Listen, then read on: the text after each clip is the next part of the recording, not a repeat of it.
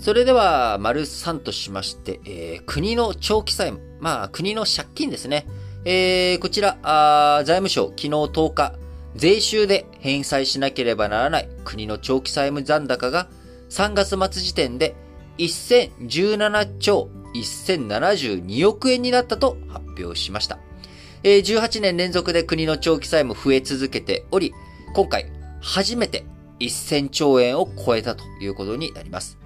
新型コロナウイルス感染症の対策、こちらのね、財源を確保するため、国債発行を増やしたことが響いたということで、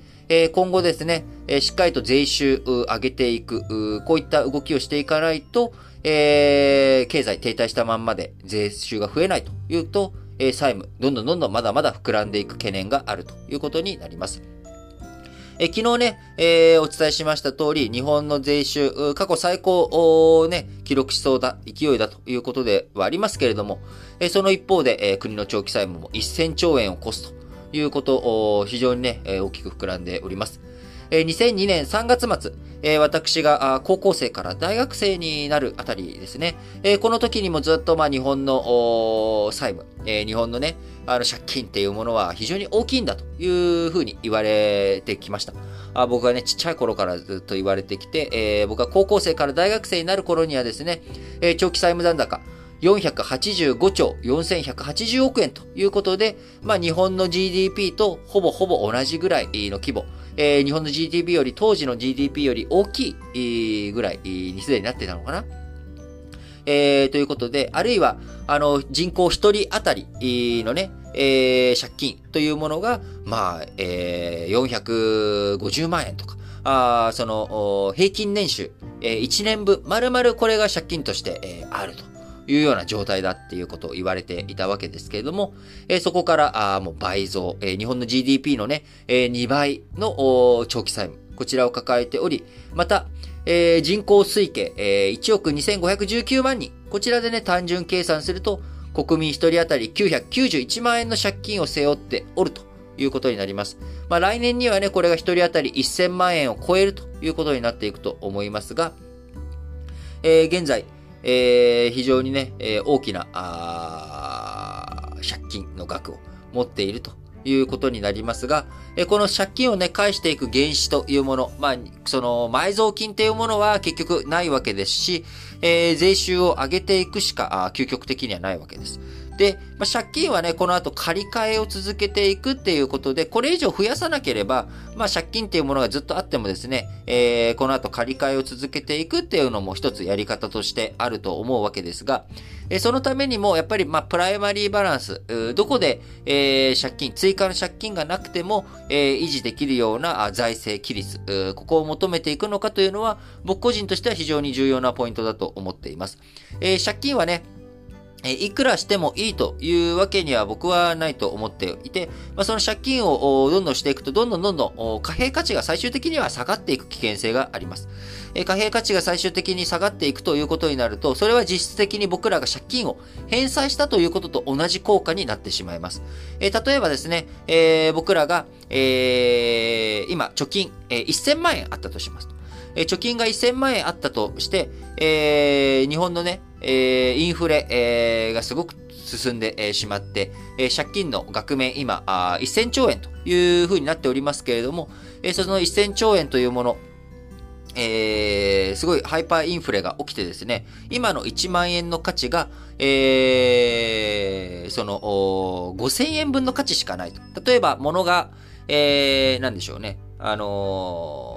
まあ、長期資産だとして、まあ、車の値段が、えー、ちょっとめんどくさい100万円にしちゃいますけれども、100万円で車が買えていたものが、あ10年後200万円という値段になっている。もちろん僕らの給料とかも、えー、10万円から、あえっ、ー、と、30万円からですね、60万円に倍増しているという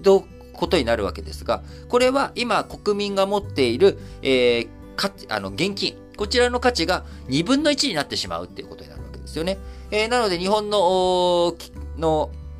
えー、家計の、こう、金融資産というものが2000兆円あります。で、そのうち、まあ、貯蓄とかね、現金で、えー、保有されているのが、まあ、1000兆円とか、あ1200兆円とかかちょっと正確な数字忘れちゃいましたけど、大体まあ1000兆円ぐらいが現あの預金で眠ってるわけですけれども、えー、こちらの価値がですね、半減してしまうということになるわけですよね。そうすると、まあ、借金500兆円返したことにもなるわけですけれども、えー、僕らの持っている現預金、えこちらの価値が目減りしてしまうということになるので、決して、あのー、借金、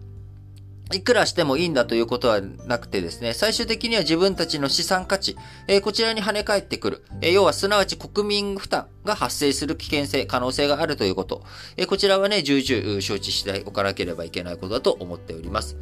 えー、ただですね、あのまあ、安倍元首相、え、自民党のね、え、安倍元首相、日銀は政府の子会社だという発言を9日大分市の会合の中で、政府の1000兆円の借金の半分は日銀に国債を買ってもらっていると指摘し、日銀は政府の子会社なので60年で満期が来たら返さないで借り換えて構わない、心配する必要はないと話したということですけれども、まあこれはね、ある意味正しく部分もあって、ある意味間違っている、ミスリードなところもあるわけですけれども、あの借金今払っているもの、ね、その借金については、まあ、借り換えしていく。今現状のものを借り換えしていくっていうことは、僕は別通に決しておかしな話ではないと思ってます。さっきも言いましたけれども。ただ、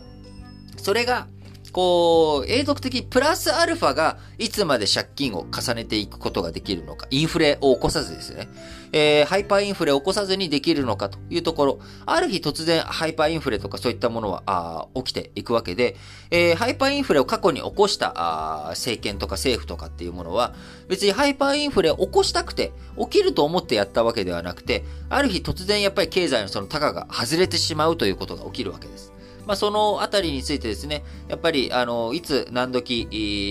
いくら金融資産がね、国内で豊富にあって、えー、それでもやっぱり為替の影響、今実際出てきているわけです。えー、これだけ借金が多いということもあって、えー、日銀、金利を上げるっていうことになかなか踏み出せないわけです。えー、景気も良くなっていない状況の中。金利を上げてしまうと、財政に与える影響も大きいということもあります。もちろんね、中小企業とか借金まみれになっている、えー、企業を救うという側面もあって金利をなかなか上げれないということですが、えー、その結果あ、内外金利差激しくなっており、えー、に円は130円、えー、台になってしまっていると。ドルベースで。え、そうなってくると、え、海外からの輸入というもの、輸入購買力というものが落ち込んでしまうということになる。え、日本円の中で見たら価値っていうのは変わってないかもしれないけれども、海外、ドルベースで見たときに、え、日本円の価値というものがね、非常に下落してしまっているということになります。え、こういった部分について、え、いくら日本国内で、え、借金が賄われているといえども、えー、タイドルベースでの価値が目減りするということ。え、これはね、日本人の持っている、預金、こちらの価値が下がる。えー、我々が海外旅行気楽に、気軽に行けていたものがですね、もし例えば、えー、ドルが、あ1円、1、1ドルがですね、300円とかになってしまったら、えー、我々100円の時代と比べたらあ、海外旅行にかかるコストが3倍になってしまうわけです。えー、これはね、国民生活が維持できているのかというと、やっぱり、えー、そんな気軽に維持できていないっていうことになるわけです。えー、なので、しっかりとね、あのー、いつまでも借金付け、えー、借金にね、頼った財政というものが機能するわけではないよということは、やはり、え、しっかりと念頭に置いていただきたいなと思います。